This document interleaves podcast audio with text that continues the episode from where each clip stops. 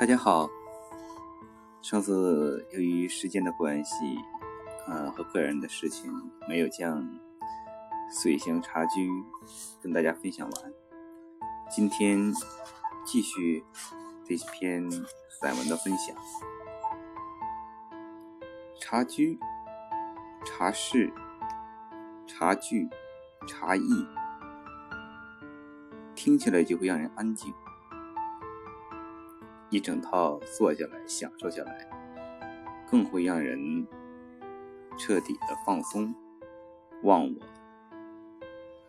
把那些烦恼丢弃。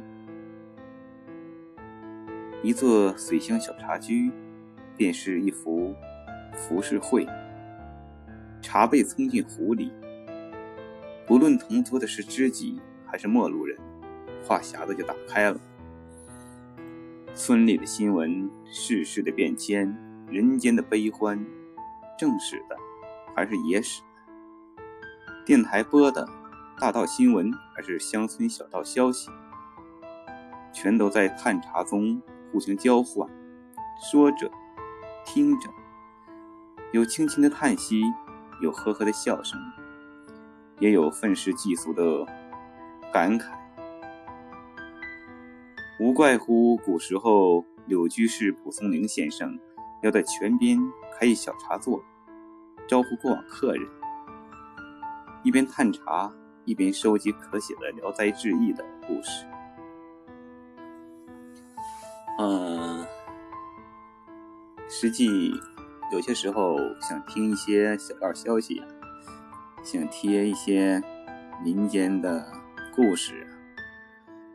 想了解一下百姓的生活状态和他们的一些社会现实，茶居是个很不错的地方。一是茶居，二就是一种小餐馆。嗯，我有的时候会在小餐馆里一个人喝酒。嗯，我一个人喝茶，一个人喝酒，啊，都有过。嗯，我也喜欢这样，一个人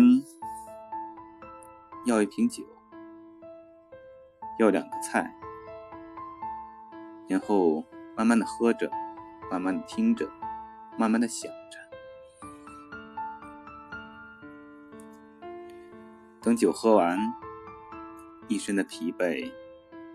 满腹的牢骚和一些事情都会烟消云散。有的时候会要一杯茶，静静的品着，看着茶汤落入碗中，在碗中形成漩涡。然后旋转，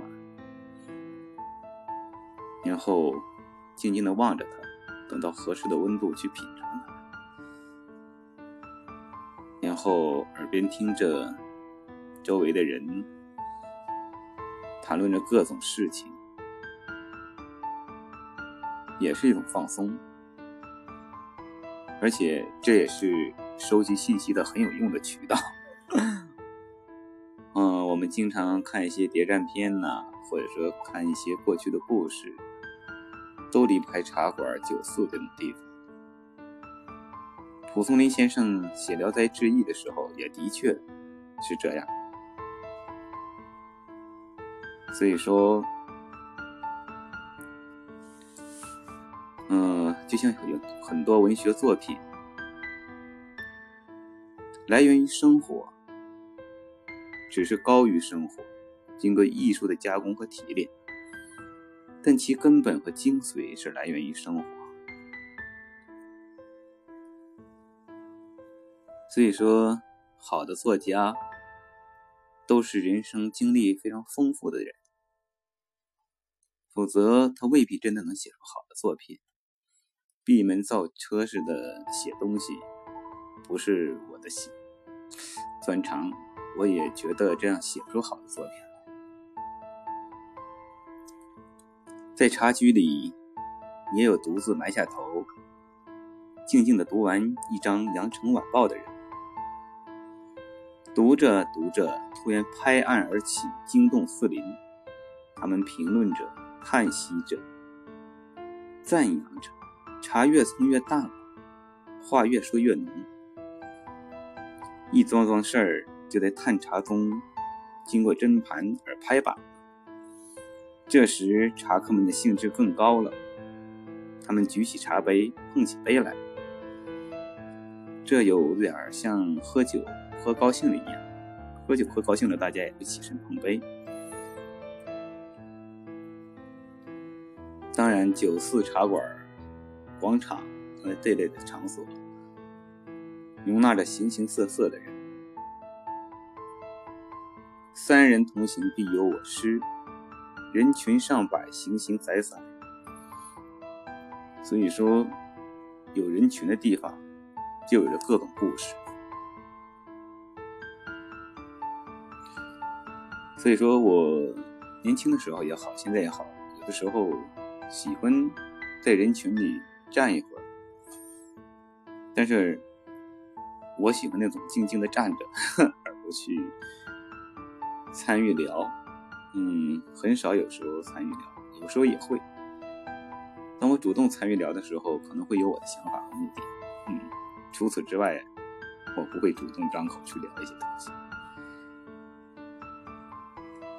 这样的草草杯盘共一欢，便是水乡生活的诗。生活有了诗，探茶也如吃酒。且比酒味更足，而世间最好的酒肴，莫过于生活中的诗了。有了诗，桌上即使摆着盐渍鸡、炸荷花雀、炖水鱼、炸花生米等，也如也味如同嚼蜡。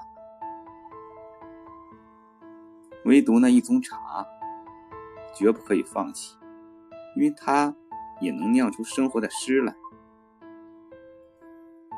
诗、酒、茶，人生和生活其实有时候很简单。嗯，有句话怎么说呢？柴米油盐酱醋茶，人生离不开的事情。但是时下很多人。看不上柴米油盐酱醋茶，都喜欢那种好高骛远、高高在上、金碧辉煌、权倾天下，喜欢这些东西。而往往追求这些东西的时候，最终是水中花、镜中月，因为这是一个金字塔。想爬到金字塔顶端的人毕竟是极少数，而在攀爬的过程中，从金字塔上折下来的人会越来越多，越往高处摔下来的人越多，最后佼佼者无几。所以说，生活也是简单。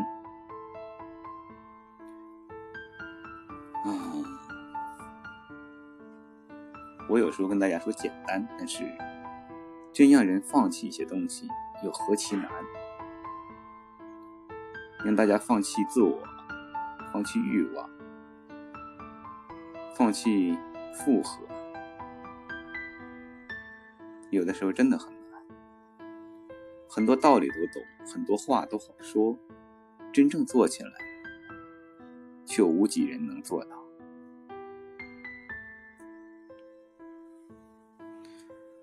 万丈红尘三杯酒，千秋大业一壶茶。我是一个既爱酒也爱茶的人。有的时候可能像我说的，人有很多面吧。月已阑珊，上下盈澈，茶居灯火的微芒，小河月影的吞皱，水汽的奔驰，夜潮的拍岸。一座座小茶居一代醉香中，一切都和心相相融合。我始觉这个探字的功夫，颇如艺术的魅力，竟使人见醉。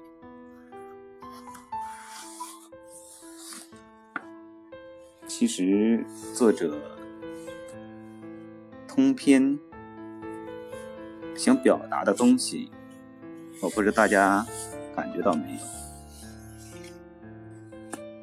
他写的是茶社，实是他也写了世事变迁，世事无常。而在这表达的过程中，更体现了对生活的热爱。对普通平凡的生活的热爱，很多时候，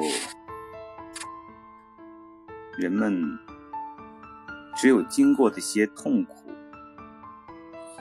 经过挣扎，经过名利场，经过尔虞我诈，经过很多很多的经历之后，才会觉得平凡和普通的。珍贵，而没有经过的人理解不了。当然，我这么说也未必绝对，但是经过的人再回头，可能会更不一样。这篇《水乡茶居》到这里就和大家分享完了。每次分享完的时候，都想和大家说，大家有什么？想交流的、想说的，可以在朋友圈在听友圈啊，是听友圈像私信一样，大家交流、评论都可以。我看到了会及时回复大家。希望和大家成为好朋友。祝大家生活愉快，万事如意，身体健康，阖家幸福。